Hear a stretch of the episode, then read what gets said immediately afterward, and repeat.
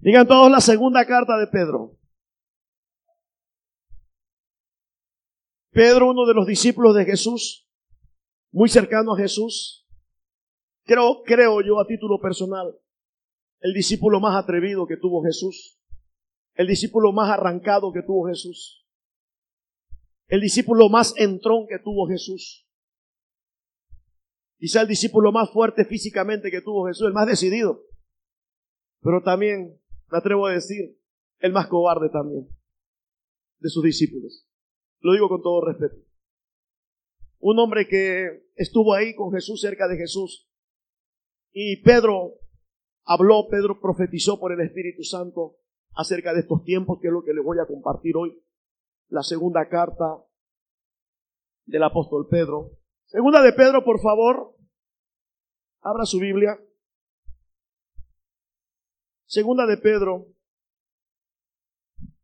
Quiero que saludemos a las personas que nos están siguiendo en este momento, hay personas que nos están viendo a través de las plataformas digitales Camino de Dios. Muy buenas tardes, esperamos poder bendecirle en esta tarde con la palabra de Dios. Reciban un saludo desde Ciudad Mante, Tamaulipas, norte de México. Quiero decirle usted que nos está siguiendo en las plataformas digitales, por favor, yo les voy a pedir, si tiene alguna petición de oración, dice la palabra de Dios que la oración es muy poderosa tiene alguna situación, tiene algún problema, mire, comuníquese con nosotros en las plataformas digitales y con gusto estaremos enviándole la palabra y la oración que usted necesita. Dios les bendiga, buenas tardes. Dale fuerte ese aplauso al Señor para saludar a las personas que nos están viendo a través de las plataformas digitales de Camino de Dios. Estamos en Twitter, Instagram, Facebook. Por favor, segunda de Pedro, capítulo 2, versículo 1. Aquí nos manifiesta la realidad de lo que se viviría en nuestros tiempos. Pedro escribe inspirado por el Espíritu Santo de Dios y nos deja su segunda carta que dice así. Usted va a leer, por favor, pero yo voy a leer en otra versión de la Biblia que se llama la Biblia el lenguaje actual. Y dice así, por favor, eh, la segunda carta de Pedro en el capítulo 2, en el versículo 1. Dice así la segunda carta de Pedro. En el pueblo de Israel hubo también algunos que decían ser enviados por Dios. Esto, señores, no es novedad. Cuando Dios tiene un proyecto, cuando Dios va a hacer algo, lo primero que hace Dios es buscar a la persona con quien va a hacer su proyecto. Quiero decirles que todo lo que Dios va a hacer con esta humanidad, lo va a hacer con los seres humanos. Todo lo que Dios va a hacer para los seres humanos, lo va a hacer con otro ser humano. Desde el Génesis, Dios se manifiesta a Abraham, Dios se manifiesta a los profetas en el Antiguo Testamento, Dios se manifiesta a, a Moisés, Moisés recibe el mensaje de Dios. Dios no se iba a manifestar a todo el pueblo, sino Dios quería a una persona. Dios buscó a una persona para ese proyecto del Éxodo y esa persona pues fue Moisés. Dios llama a Moisés, lo lleva a la montaña y Dios le comparte a Moisés qué es lo que Dios quería hacer. Entonces viene un ser humano llamado Moisés a comunicarle a un pueblo formado por seres humanos. Desde el principio dice Dios, yo no me dejaré ver a nadie. Nadie me verá a mí, nadie me va a ver, nadie, nadie, nadie me va a ver. Que viva para contarlo. Llamó a Moisés, a Moisés se reveló Dios, le dio los mandamientos y mandó, Moisés, y mandó Dios a un hombre llamado Moisés en representación de él a decirle al pueblo, señores, Dios dice esto. ¿Ok? Y de ahí para adelante vamos a encontrar en toda la Biblia Dios buscando personas, Dios buscando seres humanos a quienes hacerles saber su proyecto, su plan, para que se ejecute. Transcurrió todo el Antiguo Testamento, los profetas que escribieron, anunciaron al Mesías, el nacimiento del Mesías, llegó el Mesías, que fue Jesús. ¿Quién es Jesús? El enviado de Dios, el representante de Dios. Y el Hijo de Dios nace de una mujer el Hijo de Dios nace como un ser humano. Dios manda a su propio Hijo en forma de ser humano para darnos el mensaje de la salvación. ¿Estamos de acuerdo? Cuando Dios va a hacer un proyecto llamado Camino de Dios, hace más de 20 años atrás, antes que usted y yo estuviéramos aquí, Dios me llama. Y Dios me dice, tengo un proyecto en una ciudad así, así y así. Quiero que tú vayas. Y yo, sí, Señor, yo voy. Y yo estoy aquí porque Dios me dijo que yo viniera. Yo les he compartido iglesia, yo no estoy en el mante por parte de un concilio, no estoy por los aplausos, no me mandó un instituto bíblico a mí, yo no soy de instituto bíblico, no, ni teológico, ni escatológico, no, no. Yo soy un hombre llamado por Dios, soy una persona a quien Dios escogió para este proyecto, soy una persona de este tiempo que le dije, sí Señor, yo lo hago con gusto, lo hago con gusto, lo hago con amor, lo hago con pasión. Hablo de esto porque Pedro escribe aquí, en el pueblo de Israel hubo también algunos que decían ser enviados por Dios. Muchas personas dicen ser enviados por Dios. Cuando alguien se va a parar frente a usted y le va a decir, Dios me envió, se lo tenemos que demostrar con hechos, no con palabras, no con alucinaciones, no con promesas, sino con hechos para demostrar que efectivamente Dios nos envió.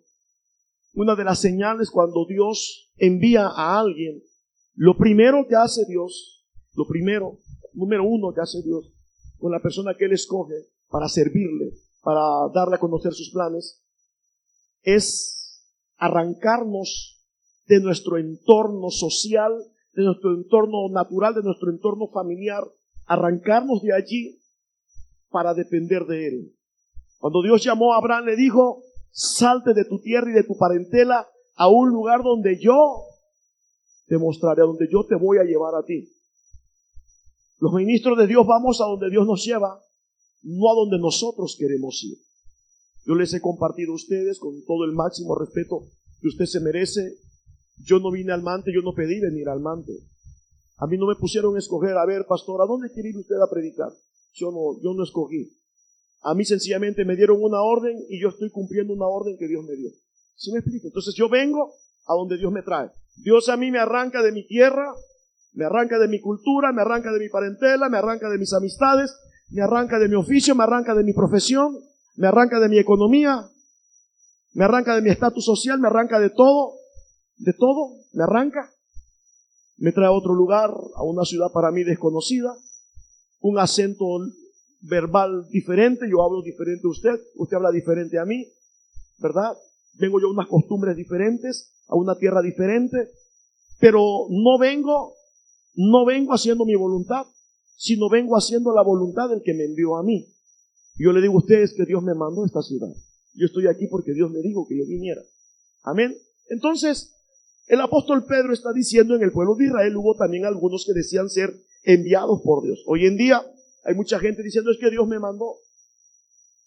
Una de las señales o otra de las señales cuando Dios te envía, Dios te respalda. Dios te respalda. Si Dios te mandó, Dios te va a respaldar. Dios se va a encargar que comas, que bebas. Dios se va a encargar de que tengas un lugar donde vivir. Dios se va a encargar de que no te falte nada a ti y a tu familia. Si es que Dios te mandó. Si Dios no te mandó, entonces usted no tendrá respaldo de Dios. Yo cumplí en esta ciudad 15 años sirviendo al Señor en esta ciudad. Y en 15 años sirviendo en esta ciudad, lo digo con todo honor, lo digo con todo respeto, en 15 años, a mí en esta ciudad no me ha faltado absolutamente nada. Nada. Dios se ha encargado de suplir todas nuestras necesidades. Lo digo como testimonio. ¿Por qué? Porque Él nos mandó. ¿Ok?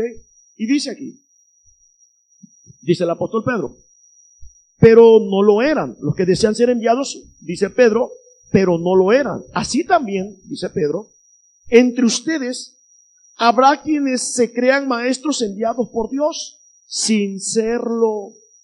Ellos les darán enseñanzas falsas y peligrosas sin que ustedes se den cuenta. Lo repito, Abraham, dice entre ustedes, dice Pedro, está profetizando lo que iba a pasar en estos tiempos. Yo creo que esto es cierto. Esto está pasando aquí en el Mante, ¿verdad? entre ustedes habrán quienes se crean maestros enviados por Dios, sin serlo, porque los manda el hombre, los manda el concilio, pero no los manda Dios. Dice, ellos les darán enseñanzas falsas y peligrosas sin que ustedes se den cuenta. Y hasta dirán que Jesucristo no es capaz de salvar.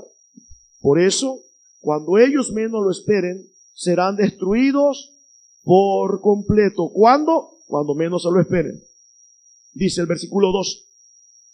Mucha gente vivirá en esos falsos maestros, como esos falsos maestros, haciendo todo lo malo que se les antoje por culpa de ellos. La gente hablará mal de los cristianos y de su modo de vivir. Pregunto, ¿esto es cierto? ¿Es verdad o es mentira? Hablan mal de los cristianos, de nosotros los cristianos, ¿verdad? O sea, esto así es. Y de su modo de vivir. Versículo 3, dice esta versión. Esos falsos maestros desearán tener más y más dinero. Puras promesas y promesas y promesas, ¿verdad? para obtener más dinero. Y dice, y lo, y lo ganarán enseñando mentiras. Pero Dios ya decidió castigarlos desde hace mucho tiempo. No se salvarán de ese castigo. Dios, versículo 4, mire usted cómo es Dios. Recuerde que Dios perdona todo. Amén. Pero hay cosas que Dios no perdona. ¿Estamos de acuerdo? Dios perdona todo. Pero hay algunas cosas que Dios no perdona. Como la blasfemia contra el Espíritu Santo, dice que esa no se la perdona a nadie. Dice el versículo 4. Entonces, así también a estas falsas personas los va a castigar, dice, y no se salvarán, dice, de ese castigo. Aunque muchas personas en este momento vituperan el Evangelio de Cristo, critican lo que hacemos, cuestionan lo que hacemos, difaman lo que hacemos, y como Dios no los ha castigado, piensan que lo que están haciendo está bien. Lo que no saben que dice Pedro, que ya Dios pensó, que ya Dios eh, decidió castigarlos, pero cuando menos se lo esperen, es lo que dice Dios. Y dice, versículo 4, Dios no perdonó a los ángeles que pecaron, sino que los mandó al infierno y allí están. ¿No se ha preguntado usted, bueno, si, si Satanás se trajo tres cuartas partes de ángeles del cielo? ¿Dónde están esos ángeles que se llevó el diablo con mentiras? Que le creyeron a Satanás. ¿Dónde están? Dice aquí, según lo que yo estoy leyendo, esos ángeles que se rebelaron contra Dios, esos ángeles que traicionaron a Dios, esos ángeles que recibieron el castigo de Dios. Una de las cosas que Dios no perdona, iglesia, se llama la traición. Dios no perdona la traición. No lo perdona Dios. La división. La rebelión no la perdona Dios. Entonces dice aquí que esos ángeles, dice versículo 4, Dios no perdonó a los ángeles que pecaron, sino que los mandó al infierno. Y allí están. Dice que allí están. Está hablando en tiempo presente y allí están. ¿Y cómo están? Mire, dice aquí que están encadenados en la oscuridad hasta que llegue el día en que Dios juzgará a quienes? A todos. Cinco. Dios tampoco perdonó a la gente malvada que vivía en tiempo. Mira, aquí otro castigo que tampoco Dios perdonó. Dios tampoco perdonó a la gente malvada que vivía en tiempos de Noé.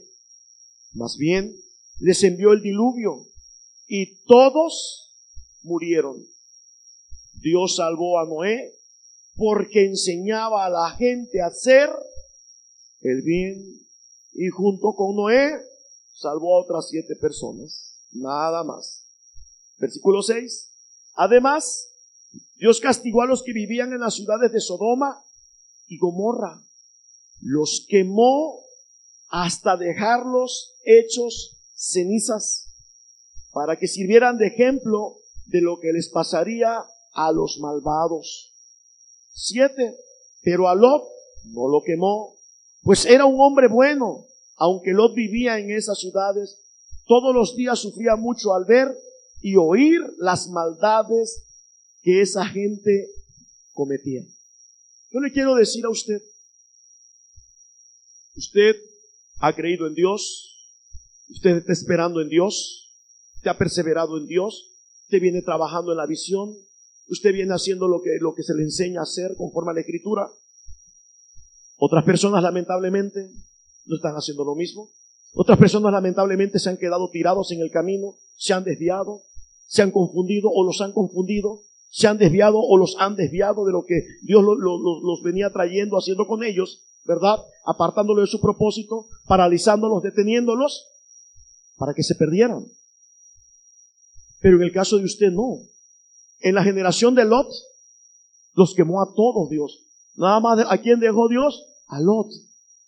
Porque Lot sí creía. Porque Lot sufría, dice aquí lo que estoy leyendo. Lot sufría de ver lo que esa gente hacía.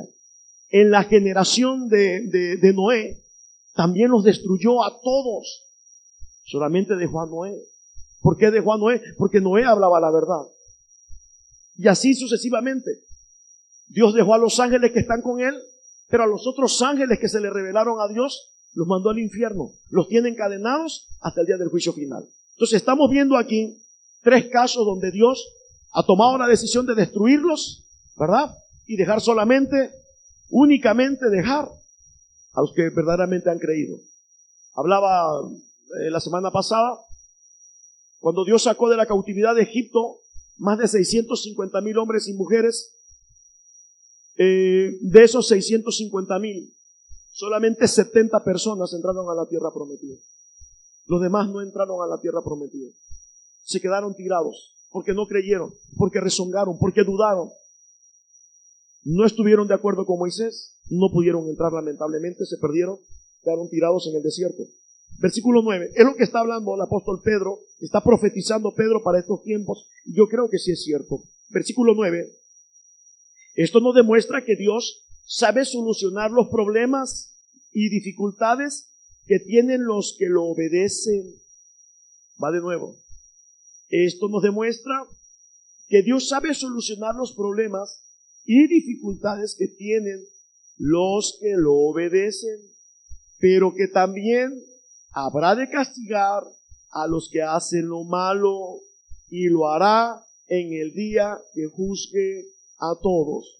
Yo les he enseñado no sé cuántas veces que este tiempo que estamos viviendo, señores, este tiempo no es el tiempo del juicio de Dios.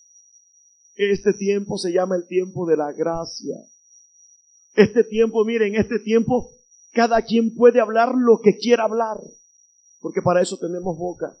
Cada quien puede blasfemar, cada quien mire, puede hacer, cada quien puede hacer todo lo que guste y lo que quiera.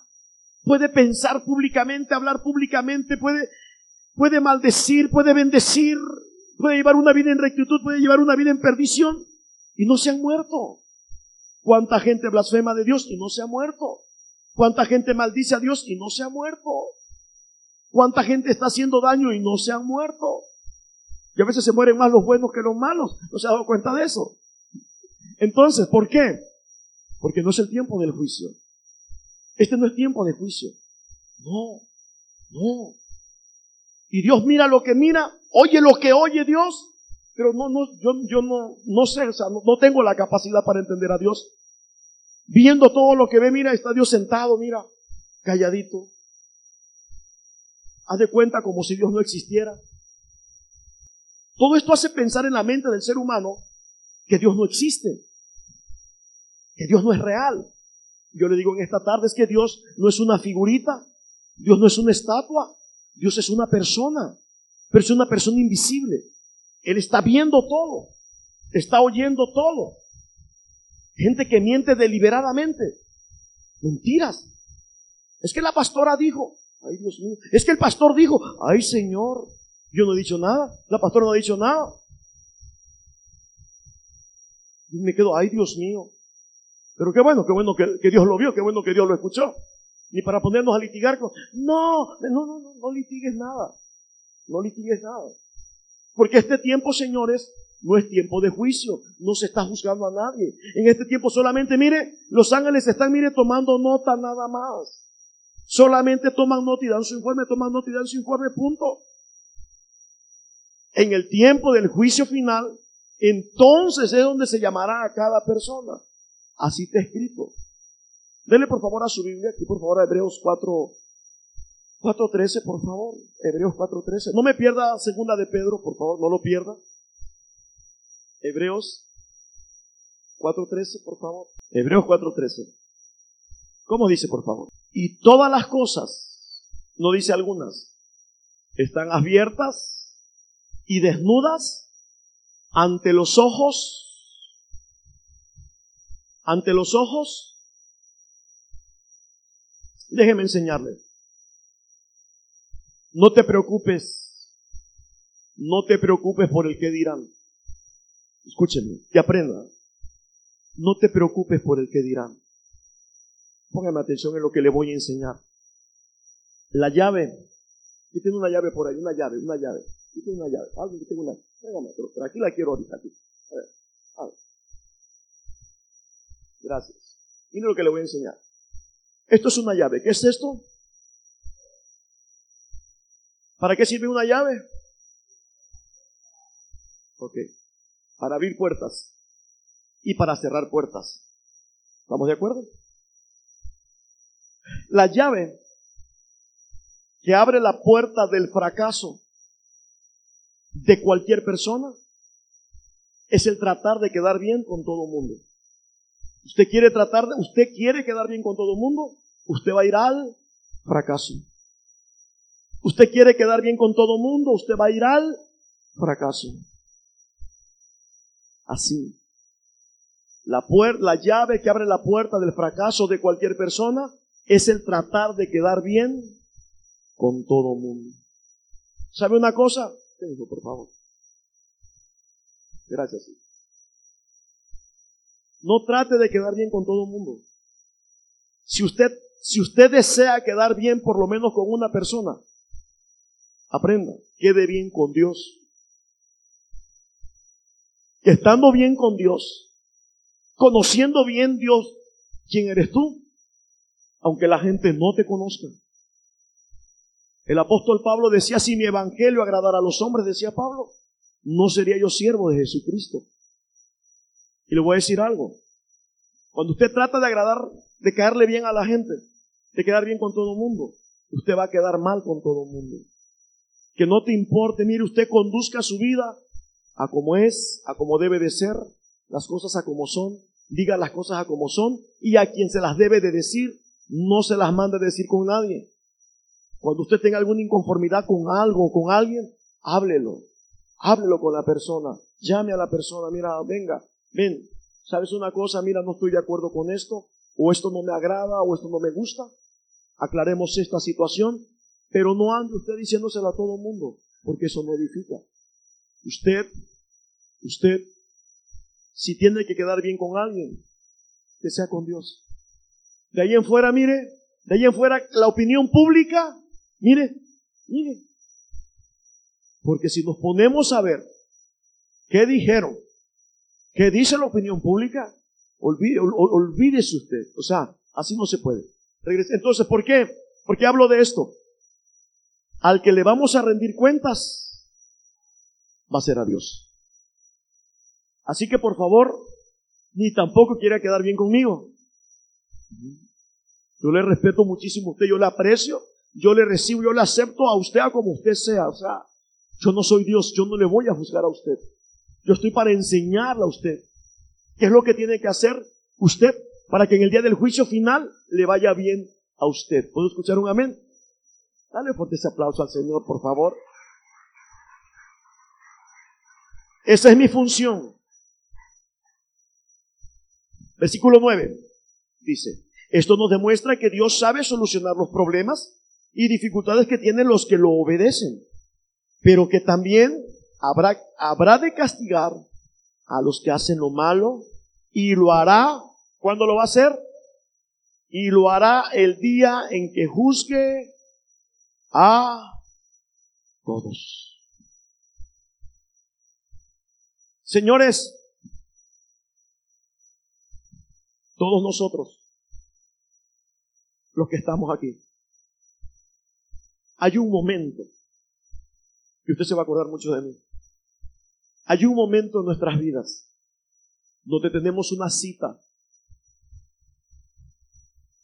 para sentarnos frente al tribunal de Dios, con Dios, para rendirle cuentas. Eso un día sucederá. Yo sé que ahorita puede ser así como, ah, pues sí, pero, pero tal vez no va a ser mañana. Pero téngalo presente, que un día todos los seres humanos, creyentes y no creyentes, un día vamos a tener que comparecer ante los ojos de Dios. Yo sé que la mente humana tiene muchas preguntas. No creo. No, pero ¿a qué hora va a terminar? No, imagínate, son millones de personas. Yo le quiero recordar que Dios es el dueño de la eternidad. El tiempo solamente es una fracción dentro de la eternidad. Pero Dios es el dueño de la eternidad. Dios se tomará su tiempo uno por uno. A ver, San Pedro, tráeme a, tráeme a, a, este, tráeme a, con todo su expediente, tráeme, tráeme video, tráeme este testimonio y tráeme a los ángeles testigos.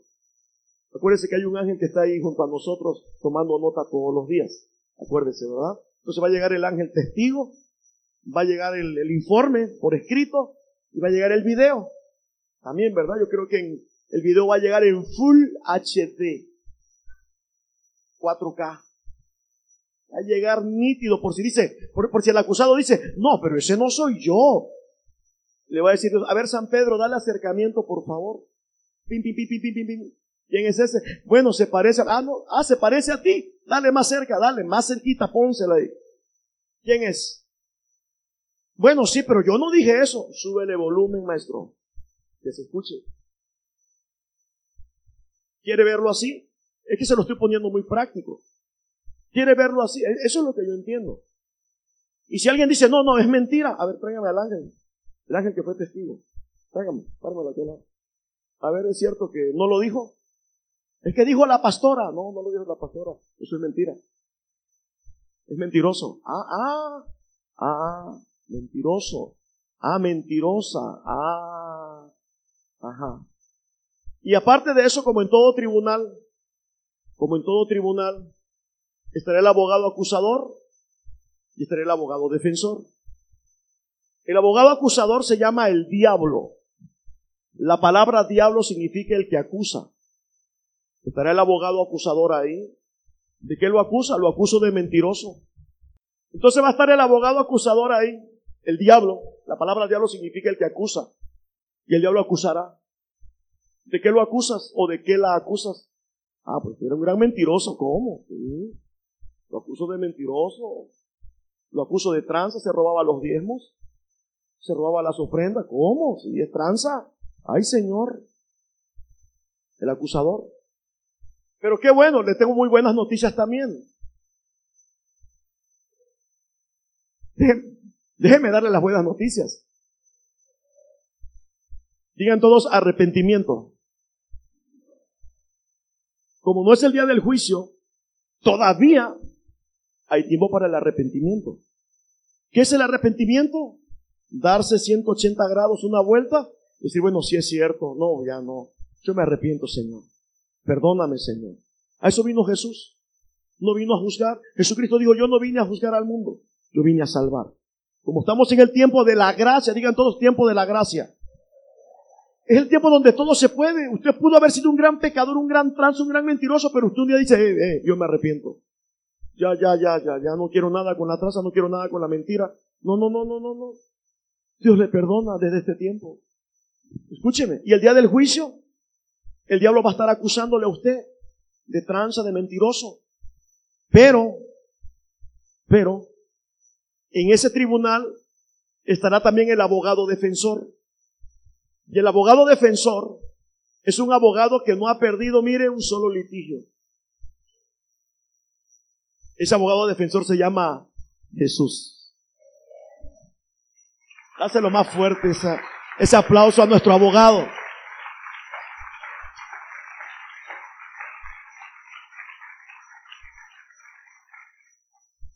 Después del abogado acusador, después de los ángeles testigos, después de eso, se presentará el abogado defensor. Y va a decir, objeción, Padre, su señorío, Padre. ¿A cómo estamos hoy? A, 30, ¿va? 29, 30. Jesús va a decir, Padre, sí, fue tranza, sinvergüenza, mentiroso, se robó los diezmos. Pero el día 30 de agosto del año 2019, allí en el altar pasó y llevó su sobre y dijo, fue la última vez que yo le robo a Dios. Se arrepintió. Yo lo perdoné, yo la perdoné. Ahí se arrepintió de sus mentiras y a partir del 30 de agosto del año 2019, de ahí para acá, caminó en rectitud.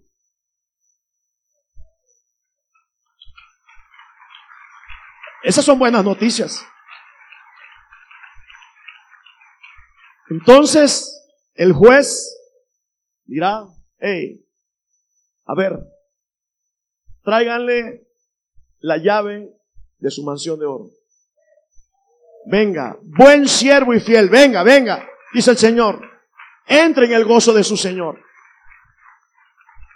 Te estoy describiendo lo que dice la Biblia. Te lo estoy, te lo estoy describiendo a la mexicana. Te lo estoy explicando en, nuestro, en nuestras palabras. Te lo estoy ilustrando cómo va a ser. Para que usted lo entienda así, para que no se le dificulte. ¿Verdad? Y usted lo pueda digerir bien y usted diga, wow, entonces esto es serio. Si esto es muy serio. Entonces en este tiempo, iglesia, no ande quedando bien con todo mundo. Quede bien con Dios. Quede bien delante de Dios. Dice el Salmo 139 que Él conoce todos nuestros caminos. Dice que aún no está la palabra en nuestra boca y Él ya sabe qué le vamos a pedir, qué le vamos a decir. Quede bien con Dios. Si conoce todos nuestros caminos, que conozca de que nuestros caminos son buenos, son rectos. ¿Puedo escuchar un amén? Dale fuerte ese aplauso al Señor.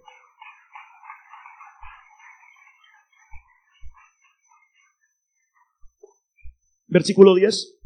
El castigo será especialmente para los que no obedecen sus órdenes y viven haciendo todo lo malo que se les antoja. Va de nuevo. Hoy vengo así, mire usted, mire, hoy vengo así, más tranquilo, más profundo. Y va de nuevo, versículo 10. El castigo será especialmente. Usted sabe qué significa la palabra especial, ¿verdad? No va a ser normal, no, va a ser algo especial. Pero este va a ser un castigo especial. ¿Para quién? Para los que no obedecen sus órdenes. Si Dios dice no mienta, ¿por qué sigue mintiendo? ¿Por qué lo hace? ¿Por qué hace lo que usted sabe que no debe de hacer? ¿Por qué lo hace? Según dice aquí, para las personas que sabiéndolo y lo siguen haciendo, habrá un castigo, dice, especial, muy especial el castigo. No sé cómo va a ser, no lo sé. Para los que no obedecen sus órdenes y viven haciendo todo lo malo que se les antoja. Esos falsos maestros son tercos y orgullosos y no tienen miedo de insultar a los ángeles buenos. 11. Sin embargo, los ángeles, aunque son más poderosos que sus falsos maestros, no se atreven a insultarlos delante de Dios. Esos hombres no entienden nada. Todo lo hacen por capricho. ¿Sabe usted que hay iglesias formadas por caprichosos? Que tienen sus iglesias por sus caprichos. Y andan buscando una iglesia igualitita a esta. Y no la encuentran. Ya dieron mucho y no la encuentran. Digo, no la va a encontrar. No es porque sea la única, ni porque sea la mejor. No.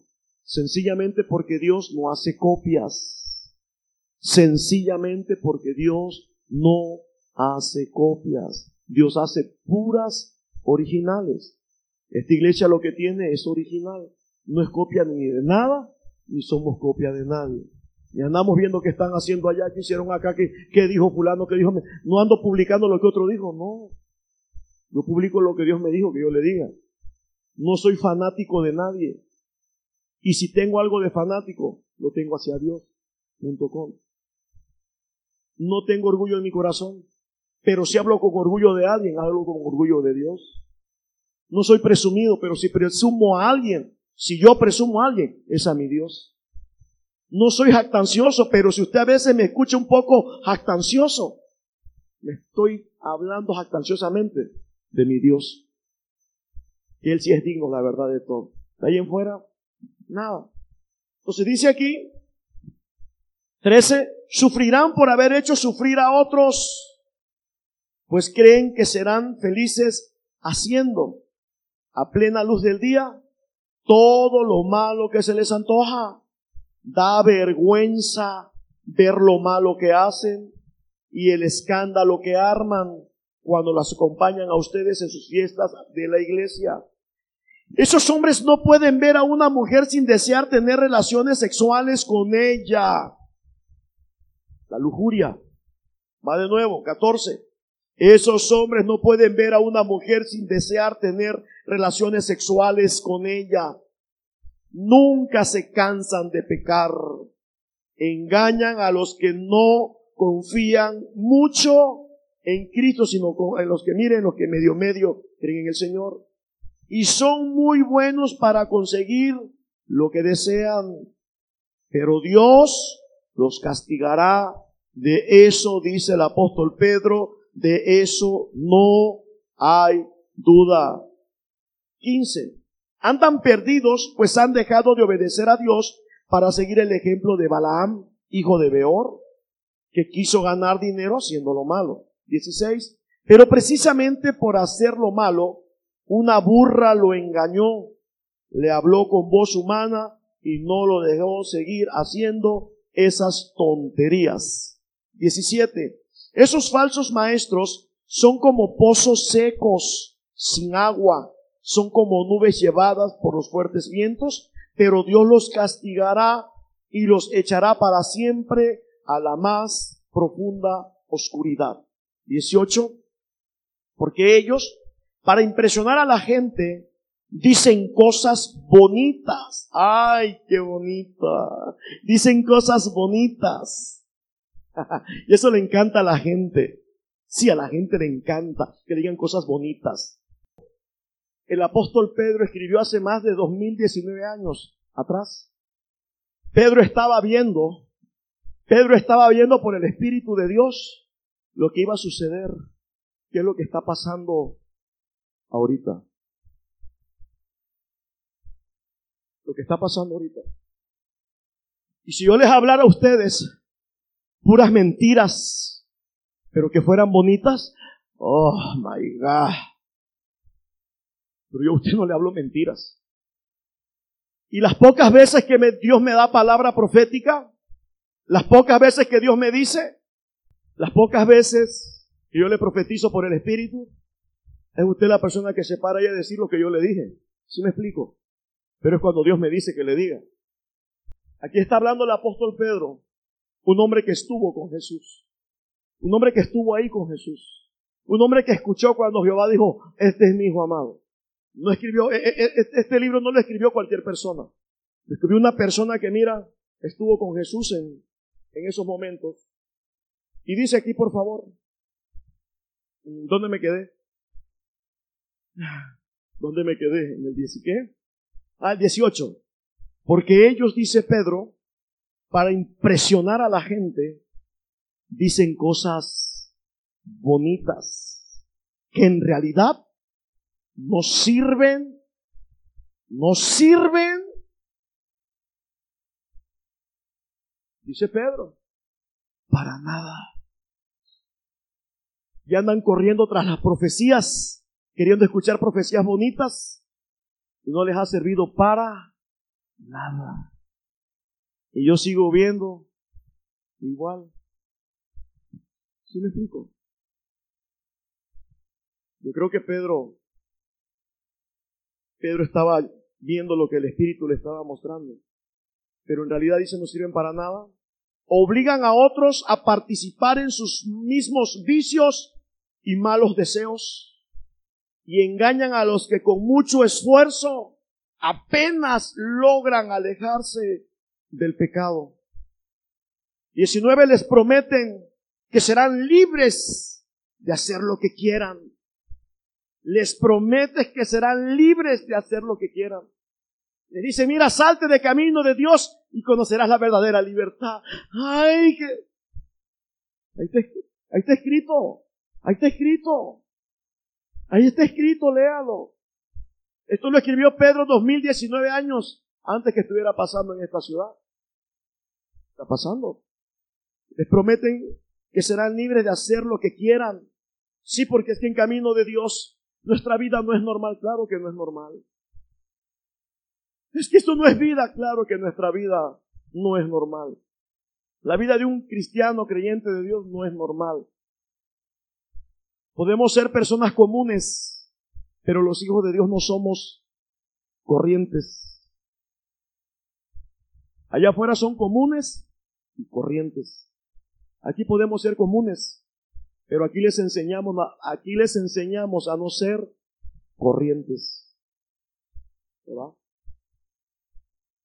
Y dice, les prometen que serán libres de hacer lo que quieran, pero ellos mismos no pueden dejar de hacer el mal. Y será ese mismo mal el que acabará por destruirlos, pues quien no puede dejar de pecar es esclavo del pecado. 20.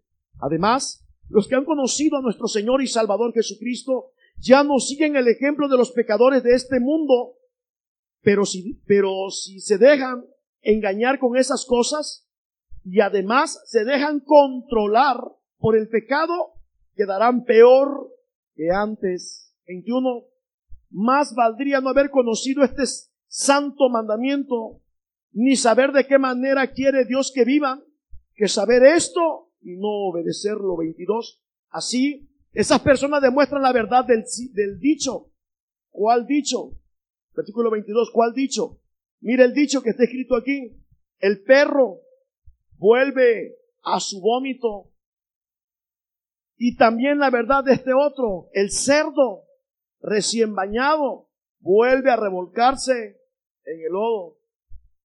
Esas corrientes doctrinales les ofrecen tanta libertad, tanta libertad, que es tanta la libertad que el, que el perro vuelve a su vómito.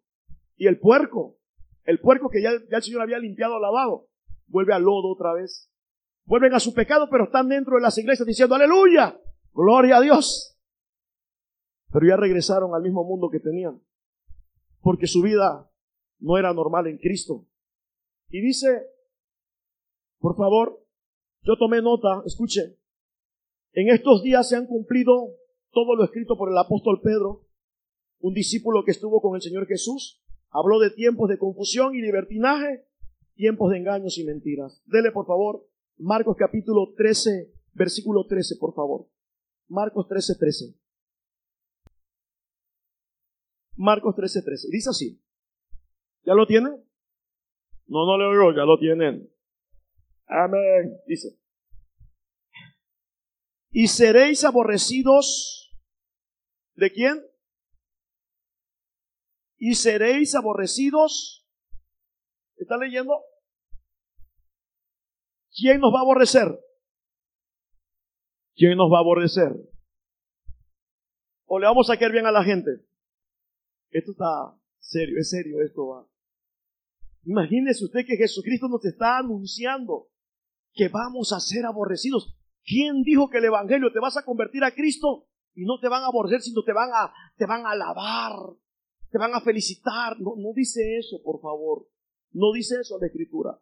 Mire, observe, vea. Esto es la verdad de lo que habló Jesús.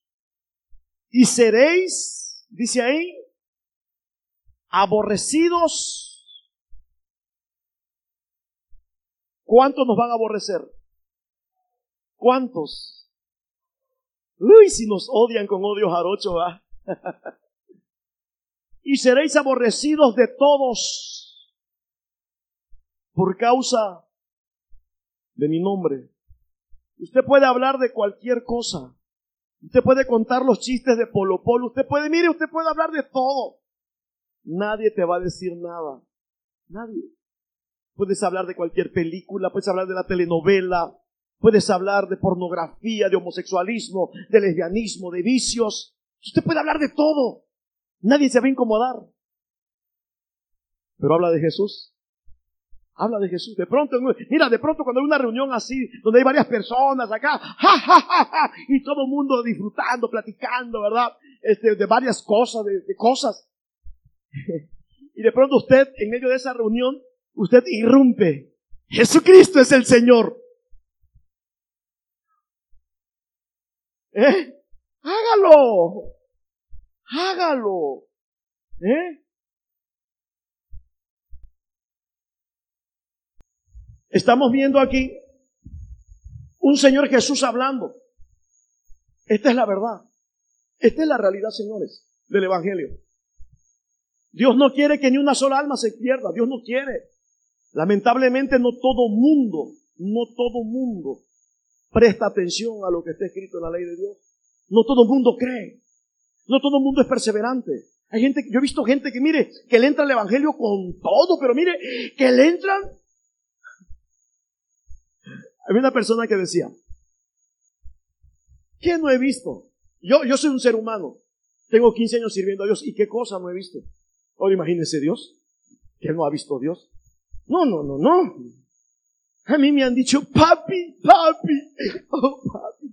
No, no, mire, a mí me han dicho lo que usted no tiene idea. Yo he aprendido a hacer como lo hace Dios. Yo sigo creyendo, yo sigo esperando. Dice la palabra de Dios que el amor todo lo cree, todo lo espera, todo lo soporta. Yo no puedo juzgar a los malos a los buenos por los malos. Por mí no la pueden llevar los justos por los pecadores. ¿Sí me explico? O sea, si me han tocado gente que ha fallado, no por el hecho de que gente ha fallado, le voy a tratar mal a usted. O ya no voy a enseñar a nadie. Porque de cada discípulo que enseño ponen una iglesia en el mante. Bueno, entonces, bueno, ya estamos llenando el mante, ¿verdad? ¿Verdad?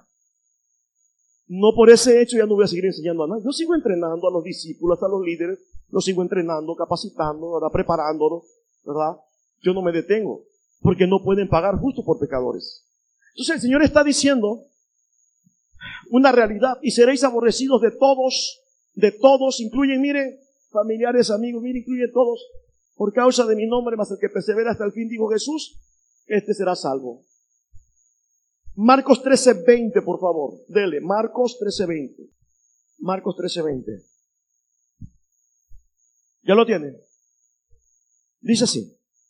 Y si el Señor no hubiera cortado aquellos días, nadie sería salvo. Mas por causa de quién dice aquí, mas por causa de los escogidos que Él escogió, acortó aquellos días. Eh, Lucas 6:22, por favor. Lucas 6:22. Dice así. Bienaventurados seréis cuando los hombres os aborrezcan.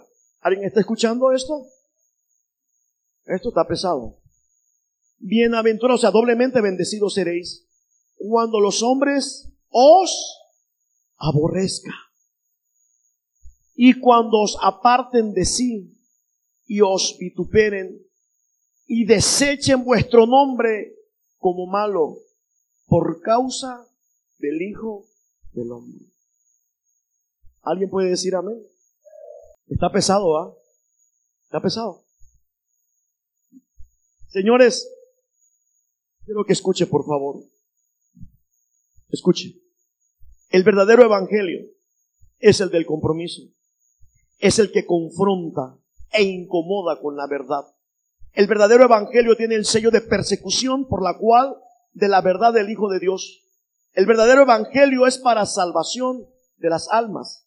Por eso envió Dios a su Hijo al mundo para salvar al mundo del infierno creado para el diablo y todos los pecadores que no se arrepienten. Hoy este anuncio se difunde con gran impacto en todos los medios de comunicación tal como está escrito en la Biblia. dice para testimonio, hoy la salvación está más cerca de cada persona, de cada familia, de cada ciudad. Es el tiempo de proceder al arrepentimiento. Yo le quiero decir, iglesia, que hay personas, miembros de la iglesia, de esta iglesia Camino de Dios, quienes están todavía esperando algo más de Dios, algo más. Yo le voy a decir algo. Lo más valioso, póngame atención, lo más importante, lo que usted verdaderamente necesita, por favor, usted ya lo recibió. No lo va a recibir. Présteme bien su atención, escúcheme con atención. Lo más grande. Acá, hijo, acá. Dile al háblale. Acá, hijito, acá. Lo más grande, lo más valioso, lo más importante que Dios tenía para usted y para mí, ya lo recibimos. Va de nuevo. Lo más grande, el premio más grande, la recompensa más grande, el milagro más grande, la bendición más grande que usted desea, que yo deseo, ya la recibimos. Dele más fuerte ese aplauso al Señor. Ya la recibimos. Ya.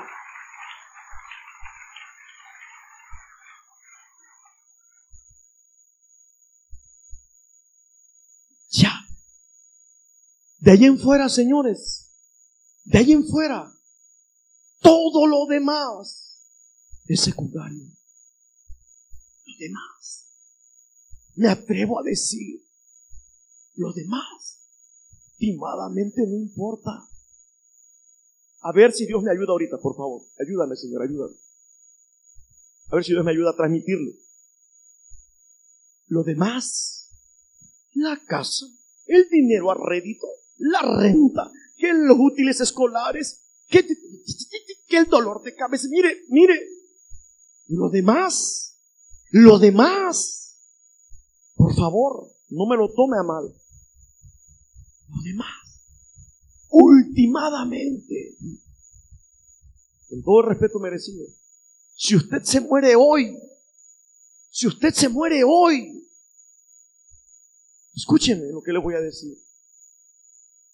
Ni la deuda de Coppel, ni la deuda de Electra, ni la deuda de la renta, ni el dinero que le debe a la agiotista, ni todos sus problemas, ni sus enfermedades, nada ni nadie te van a agarrar por un pie y te van a detener y te van a decir, no, usted no va al cielo porque le debe a Coppel.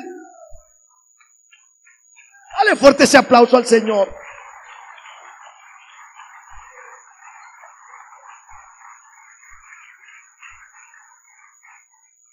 Al contrario, si usted se muere hoy, para nosotros, decía Pablo, vivir es Cristo y morir. lo fuerte al Señor. Te estoy dando hoy la crema y la nata de la vida. Para que a partir de hoy, cuando salgas de aquí, mira, usted se vaya, mire, tranquilo, relajado. Lo que para otros les puede, mire, hay tanta gente que tienen un pánico a morirse. Pero si usted lo ve del punto de vista que yo le estoy transmitiendo hoy, eso sería un gran premio. ¡Hala! Le, mire, es más, me comprometo. Si usted se muere hoy, yo mañana voy a su funeral y yo pongo la palabra ahí para que vea, para que vea, hasta, hasta para que vea. Ah, entonces no voy, ah, entonces no voy.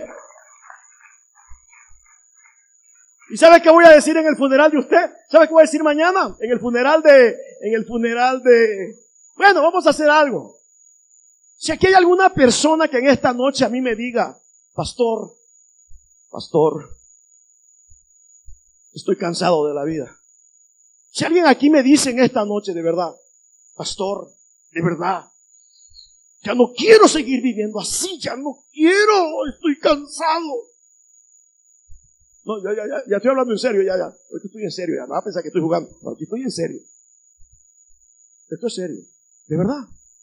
Si alguna persona ya no puede más, ya, de plano, puras quejas y quejas y llanto y lástimas. Yo le acabo de decir, yo le acabo de decir que el mayor premio, la mayor bendición, lo más valioso, ya lo tenemos, ya lo recibimos.